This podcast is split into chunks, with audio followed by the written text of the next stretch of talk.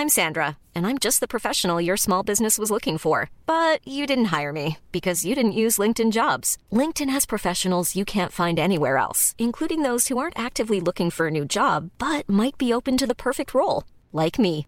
In a given month, over 70% of LinkedIn users don't visit other leading job sites. So if you're not looking on LinkedIn, you'll miss out on great candidates like Sandra. Start hiring professionals like a professional. Post your free job on linkedin.com/people today.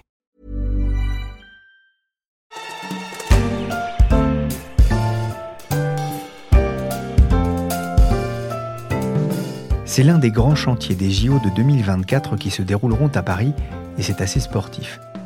Transformer la gare du Nord pour en faire un lieu de passage et de vie en plein cœur de la capitale. La gare du Nord se refait une beauté et ce n'est pas du luxe. Je suis Pierrick Fay, vous écoutez La Story, le podcast d'actualité des échos, et je vous invite à me suivre dans la plus grande gare d'Europe d'aujourd'hui et de demain. «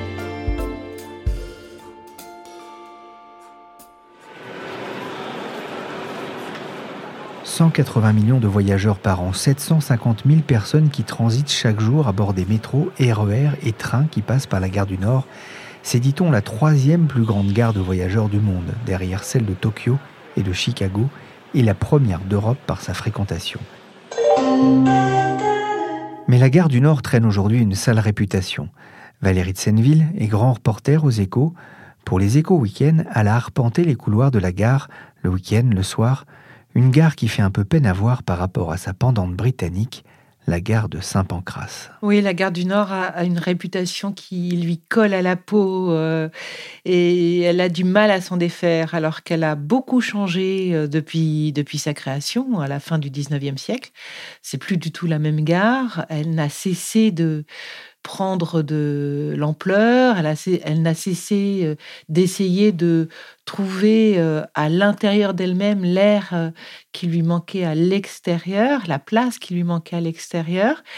Malgré ça, elle a une mauvaise réputation.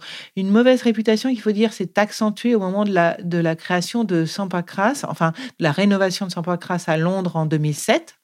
C'est à ce moment-là que les gens se sont aperçus que la gare du Nord était euh, sale, mal fréquentée. Euh.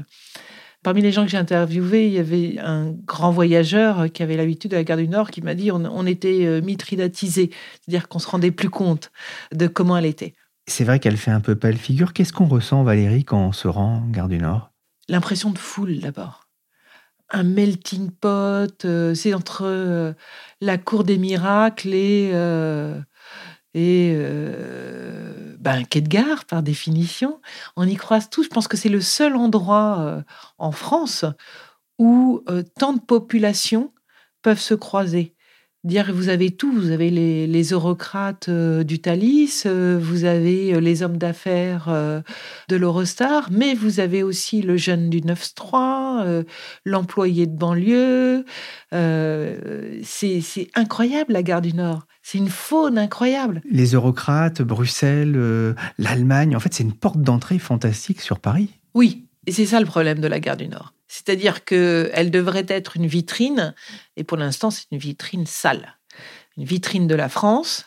Alors, les Anglais nous l'ont reproché, donc je vous ai raconté euh, l'histoire de la création de Saint-Pancras.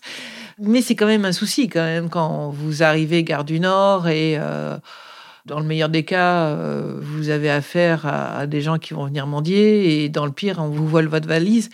C'est quand même pas génial, génial. Cette gare a une particularité, une histoire. C'est ce que l'historien Clive Lemming a raconté à Neila Belair pour les éco-vidéos. Et savez-vous que c'est la gare la plus plate du monde? Puisque quand on arrive en voiture devant la gare, on a à peine 15 à 20 mètres à faire pour aller jusqu'au train. C'est juste une paroi. Alors que toutes les autres gares, même la gare de Montparnasse aujourd'hui, qui est moderne, il faut marcher pendant des centaines de mètres pour arriver jusqu'à son train. Il y a des couloirs, il y a des escaliers. Ici, c'est l'accès direct et immédiat. Ce que Hittorf a fait, personne d'autre n'a jamais pu le faire ensuite. L'accès direct, ce qui apparaît comme un avantage, c'est devenu un inconvénient.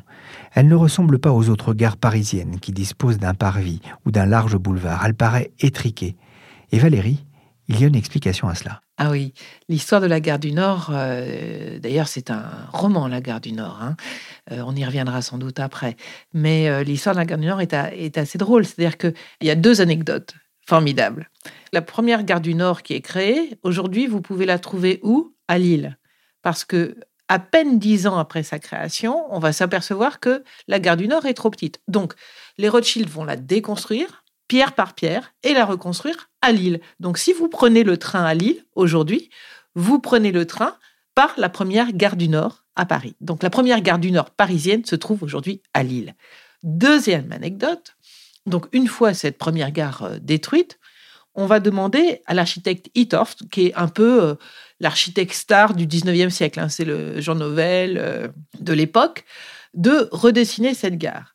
Or, euh, la petite histoire veut que M. Hittorf aurait eu une aventure avec Madame Haussmann. Et le baron Haussmann, apprenant ça, a fait dériver tous les grands boulevards de la gare du Nord. Donc la gare du Nord est la seule gare à ne pas avoir de parvis ni de grands boulevards à proximité. C'est la vengeance du baron Haussmann envers Hittorf. Et ce qui est aujourd'hui un problème effectivement pour la desserte de la ville. Tout à fait, puisque euh, aujourd'hui vous n'avez pas d'espace devant la gare, donc tout arrive en même temps. Les piétons, bien sûr, mais aussi les transports en commun, bus, les taxis, les voitures. C'est un déferlement continuel où, euh, où et cette impression d'étouffement vient de là. La gare du Nord va changer. La SNCF a lancé un, énorme projet de rénovation. En quoi il consiste? Alors, c'est un, énorme projet, en, effet. Donc, je vous ai expliqué, et vous, on le disait tout à l'heure, c'est que cette gare du Nord, euh, contrairement aux autres gares parisiennes, non seulement n'a pas de parvis, mais est dans un environnement urbain extrêmement dense. On ne peut pas agrandir la gare du Nord au sens horizontal. Donc la gare du Nord, quand elle s'est agrandie, elle a toujours été chercher verticalement les agrandissements. Donc ça a été d'abord en creusant, ça a été euh, le RER B, la rénovation des galeries marchandes en sous-sol. Et maintenant, la gare du Nord va aller chercher en hauteur sa respiration. Et les espaces vont être multipliés par trois. On va passer de 36 000 mètres carrés à plus de 110 000 mètres carrés. Le projet a été confié euh, à un architecte qui veut faire en fait de cette gare maudite, on va dire, une gare modèle. D'abord euh, parce qu'il veut en faire une gare propre. Il va y avoir euh, des panneaux photovoltaïques sur les toits euh, pour fournir une énergie propre, 7700 mètres carrés d'espace vert, une piste de course à pied sur les toits et des équipements sportifs. Une crèche, des espaces de coworking, une salle de spectacle de 1600 mètres carrés. En fait, c'est la ville qui va rentrer dans la gare. Oui, c'est ça en fait. Aujourd'hui, c'est plus seulement un endroit où on va prendre le train, une gare. Non, une gare aujourd'hui, euh, c'est un endroit où on fait ses courses, où on peut se rencontrer. À noter d'ailleurs que euh, la CEMOP, qui est donc la structure euh, entre la foncière d'Auchan et euh, la gare du Nord qui a été créée pour financer cette nouvelle gare du Nord, va travailler avec OnePoint qui va créer des applis spécial pour se rencontrer. Par exemple, vous allez dire à votre téléphone euh, Bonjour, appli Gare du Nord, j'ai un train euh, dans une demi-heure, je suis champion d'échecs, qui veut jouer aux échecs avec moi? Donc, euh, il va y avoir des applis de, de rencontres de voyageurs, mais aussi des, des applis de services. La Gare du Nord a aussi un environnement extrêmement sévère et dur, hein, puisque euh, il y a cette salle de shoot, euh, la banlieue qui arrive aussi à Paris. Il y a une salle de shoot dans la gare? Non, la salle de shoot, elle est à côté, à la Riboisière, juste à côté. C'est quand même un environnement un, petit peu dur, mais ça aussi, les nouveaux concepteurs de, de la gare du Nord jurent qu'ils veulent le prendre en compte, parce que beaucoup disent il faut pas que la gare du Nord perde son âme. Donc ils réfléchissent notamment à une conciergerie pour euh, des femmes SDF qui peuvent laisser dans la journée euh, leurs affaires. Euh, voilà. Il y a donc plein de projets comme ça qui sont encore en, en, réflexion, hein, mais en fait, ils jurent que la gare du Nord ne doit pas être commerçante, elle doit aussi être humaine.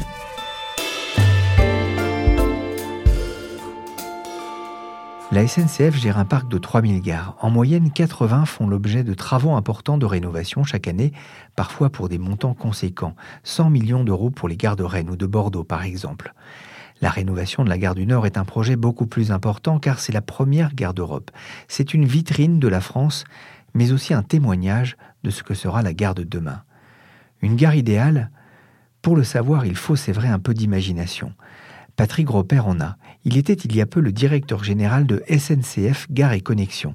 C'est lui notamment qui a œuvré à la rénovation de la gare de Bordeaux-Saint-Jean et lancé le chantier de la gare Montparnasse à Paris. Forcément, j'ai eu envie de lui demander si la gare du Nord préfigure la gare de demain. Ah bah, je pense que la, gare du Nord, qui est une gare euh, difficile aujourd'hui parce qu'il y a beaucoup de contraintes, avec le projet qui a été bâti, va être un exemple emblématique de ce qu'est une gare dans le monde demain. C'est-à-dire? En fait, c'est un, lieu qui concentre d'abord une surintensité de gens. Euh, la gare du Nord, c'est la première gare européenne, c'est plus de 750 000 personnes qui passent tous les jours. En 2030, on attend 900 000 personnes par jour. Et ces gens-là passent tous les jours, deux fois par jour. Et donc progressivement, ce qui est en train d'apparaître, c'est qu'on va concentrer dans cette gare tout ce qui fait la ville. Et ce qui fait la ville, ce sont évidemment les éléments de mobilité, donc euh, le vélo, la trottinette, le bus, le, métro, euh, euh, le train évidemment de banlieue et le train à longue distance pour aller à Londres ou, à Amsterdam, mais également la capacité à travailler, la capacité à avoir des services de première nécessité comme une, une crèche ou un laboratoire d'analyse médicale, ou, mais aussi des services de culture. Et évidemment, dans ce qui transforme complètement la société aujourd'hui, tous les éléments qui sont liés au sport. Mais aussi un élément qui, qui est nouveau, en fait, on va réinventer une sorte de bain douce du 19e siècle, c'est-à-dire une salle dans laquelle vous pourrez venir vous changer, parce que de plus en plus de gens aujourd'hui euh, font du sport avant de prendre le train, avant d'aller au travail. Et donc, c'est euh, ces vestiaires dans lesquels vous pourrez euh, poser vos, vêtements de sport ou de ville, prendre une douche. Et donc, on, on voit là qu'il y a beaucoup d'éléments qui font qu'on pourra quasiment vivre dans cette gare et y trouver tous les services de la vie quotidienne. On va écouter ce qu'en disent les Parisiens qui passent chaque jour dans la gare. Michel Varnet est allé à leur rencontre il y a quelques jours et elle leur a posé la question suivante Qu'est-ce que vous attendez d'une gare aujourd'hui? Voilà ce qu'elle a entendu. Idéalement, elle serait, plus humaine, avec euh, les moyens de, diriger la circulation de façon à ce qu'on ne soit pas euh, les uns sur les autres et euh, pris dans une espèce de cohue. Aussi, il y aurait des affichages beaucoup plus clairs, plus d'humanité et plus de communication. Meilleure communication, pas plus, mais meilleure. Euh, là, par exemple, regardez, il n'y a pas un endroit pour s'asseoir, euh, deux, deux, places. Pas possible, ça. Euh, Paris, c'est un, une ville très, très important. Et par rapport aux Jeux, Jeux Olympiques, il y a beaucoup, beaucoup d'étrangers qui viennent avec d'autres langues. Voilà. Et il faut absolument, absolument penser à ça un petit peu et euh, un petit peu améliorer. Euh, il n'y a pas assez de place pour les gens qui ont un petit peu de problème de santé aussi. Il faut réfléchir, il faut penser au handicap, il faut penser aux gens qui sont malades. La gare du futur, c'est une gare avec des trains. Moi, j'habite en campagne et les, les, gares sont de plus en plus supprimées. Les arrêts de train sont terminés dans, dans beaucoup de petites gares. Donc pour moi, la gare du futur, ce serait déjà la gare. Là, moi, j'arrive, c'est la première fois que je vois cette gare du Nord euh, sans travaux depuis longtemps. Et je vois que tout a été réservé pour qu'il y ait un commerce le plus prospère possible. Donc euh, ce qu'on appelait dans le temps les usagers du train, aujourd'hui ne sont devenus que des consommateurs de, produits périphériques autour du train. Euh, moi j'attends des gares qu'elles apportent des services de transport ferroviaire et pas forcément une batterie de produits qui vont se retrouver euh, dans les poubelles et dans les vides-greniers le dimanche, parce que tout cela, on ne fait pas une société qui a du sens. Patrick Robert, qu'est-ce que ça vous inspire? Bah, D'abord, dans, ce que euh, demandent les clients, il y a une très grande part de bon sens. Donc, euh, le point le plus important que j'ai moi toujours répété aux équipes, c'est qu'une gare, c'est d'abord un lieu où on accueille des trains. Et donc, assurément, le premier travail des équipes chez Gare et Connexion, c'est d'accueillir des trains, de faire en sorte que l'information soit là, que la gare soit propre. Et les équipes ont fait d'énormes efforts sur la propreté. Et, euh, donc, on est là sur le cœur de la promesse. Quand un des clients demande à préserver l'architecture, évidemment, on est là sur euh, un, des joyaux du 19e. Euh, l'architecture de Hittorf, construite au milieu du 19e, est un, objet extrêmement beau et tous les, travaux qui vont être faits vont être d'apposer à côté un bâtiment très contemporain dans lequel on va réinventer, euh, sous la patte de Denis Vallode, grand architecte français, ces passages parisiens du 19e euh, qui permettront de servir de grands lieux de service et de passer sur une longue avenue de plus de 300 mètres, 16 mètres de large, un peu comme ce que vous trouvez dans le 9e ou, euh, ou le 10e arrondissement. Et puis l'architecture de Hittorf, elle va être magnifiée, rénovée par un travaux d'éclairage euh, qui vont remettre en majesté cette architecture historique. Donc on est bien sur des éléments où aujourd'hui, les équipes de SNCF répondent à ces attentes des clients, mais quand on construit une gare qui va être livrée en 2023, 2024, cette gare, elle est livrée pour les 15, 20, 30 ans qui viennent. Et donc tout le défi des équipes aujourd'hui, c'est de prévoir les usages de demain, c'est d'anticiper les besoins des gens. Et on le sait tous, aucun des clients du téléphone n'avait imaginé que le téléphone allait devenir demain euh, un appareil photo et un, et un lieu sur lequel on écouterait de la musique et des podcasts. Donc quand on demande aux clients, il ne va pas naturellement vous donner les usages de demain, et tout le métier des équipes, c'est d'anticiper quels seront les besoins dans 10, 15 ans, 20 ans. C'est ce que vous racontez d'ailleurs dans City Booster aux éditions Débat Public. Euh, comment les gares doivent devenir le centre nerveux et vital des, des villes de demain? Oui, cette stratégie que j'ai établie qui s'appelle City Booster, c'est de retrouver la place de la gare dans une ville qui fait face à une densité de plus en plus forte. Et avec la densité dans les villes, vous trouvez des congestions, donc des embouteillages, un manque d'espace, vous trouvez de la pollution. Et donc, si on veut combattre ça, il faut reconstruire la ville autour des grands lieux de mobilité que sont les gares, que ce soit des gares de métro, de bus ou de train, ces lieux-là sont essentiels. Et donc partout dans le monde, qu'on soit en Asie, au Moyen-Orient, en Amérique du Nord ou en Europe, la ville se reconstruit sur ces centres de mobilité pour faire en sorte que un maximum de gens puissent vivre dans la ville à pied. Vous dites aussi que la gare sera digitale et durable? Euh, L'enjeu du durable, évidemment, euh, l'enjeu de ce que l'on laissera aux générations futures. Et euh, dans les défis d'aujourd'hui, on parle beaucoup dans la gare de la mobilité des gens, mais il y a aussi la mobilité des biens. Et quand on se fait livrer de plus en plus de choses à domicile, c'est extrêmement pratique. Mais ça a un coût en termes de pollution extrêmement important. Et donc ces éléments-là vont devoir se réinventer. Et la gare, parce qu'elle est un lieu qui concentre beaucoup de passages de gens, elle permet d'équilibrer ces attentes des clients et ces euh, attentes de la société sur une société plus euh, respectueuse de l'environnement. On a beaucoup parlé du problème de l'image de la gare du Nord, la saleté, euh, l'insécurité. C'est finalement quelque chose qu'on retrouve dans beaucoup de quartiers de, gare un peu partout en France. Cette image mal famée, c'est quelque chose qui, qui doit changer, qui va changer? D'abord, c'est quelque chose qui a beaucoup changé. Mais il est vrai que partout dans le monde, la gare parce qu'elle est ouverte sur une très large amplitude, parce qu'elle permet à beaucoup de gens de se déplacer, elle concentre toutes les populations. Et vous savez, aujourd'hui, dans notre société, on est habitué à, une société bien rangée, bien segmentée, par des catégories de, de richesse ou d'éducation. Et quand vous êtes dans, un, dans le 16e arrondissement de Paris, vous avez des gens qui habitent dans ces quartiers-là. Quand vous êtes en banlieue ou en région, et la gare, à l'opposé de ces segments de population, elle accueille tout le monde. La gare, c'est un lieu où tout le monde passe. Alors, il y a un coût aussi de ce nouvel aménagement, estimé à 600 millions d'euros. Alors, c'est pas rien, hein. c'est deux fois le coût de la construction du Stade de France. Il y, a, il y a tout un modèle économique aussi à revoir autour des gares, et notamment de la gare du Nord. Bah, il y a tout un modèle économique qui a été revu. Et euh, aujourd'hui, cette gare, elle est transformée par une co-entreprise avec un opérateur du monde du commerce, hein, qui, euh, qui, est une filiale du groupe Auchan. Et c'est cette association-là euh, qui fait que cette gare, elle ne reçoit pour sa transformation aucune subvention publique. Et donc on voit que c'est aussi un modèle assez original de développement d'un bien public, puisque la gare, elle appartient à tous les Français. La gare qui va être construite, elle sera pleinement propriété de l'État français. Mais elle est financée euh, par d'ailleurs le, le, biais du commerce et des services qui sont proposés. Elle est financée sans aucune subside public. Donc ça, c'est important, là aussi, à un moment où euh, on pose la question euh, de la durabilité. Oui, et c'est euh, d'ailleurs un, modèle que nous avons développé et exporté au Moyen-Orient, en Chine. C'est que c'est aujourd'hui, ces lieux où il y a une très grande concentration de gens, ça permet une sorte d'autofinancement, total ou partiel, ça dépend de la, volumétrie de gens qui passent, mais quand on est gardeur, c'est total, un autofinancement de ce bien public. Patrick Repère, vous avez été euh, chef de gare à Grenoble euh, au tout début de votre carrière. Ça fait partie de votre histoire. Votre gare idéale, à vous, elle ressemble à quoi?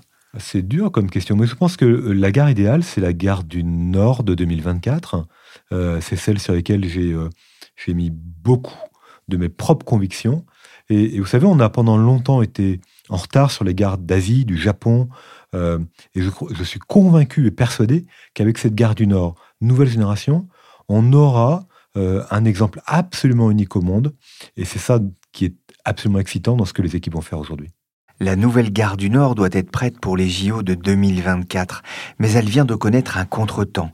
La commission départementale d'aménagement commercial de Paris a rendu fin juin un avis défavorable à la multiplication par 5 des boutiques et restaurants.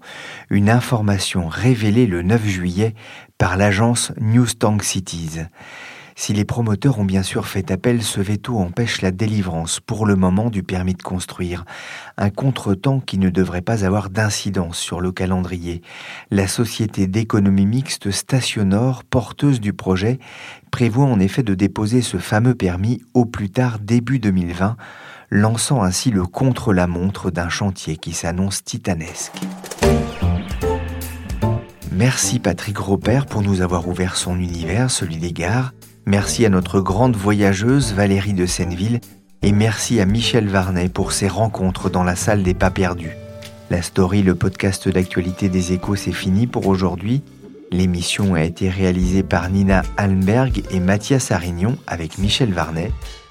Vous pouvez retrouver la story sur toutes les applications de podcast. N'hésitez pas à la partager et à vous abonner. Pour l'info en temps réel, c'est sur leséchos.fr.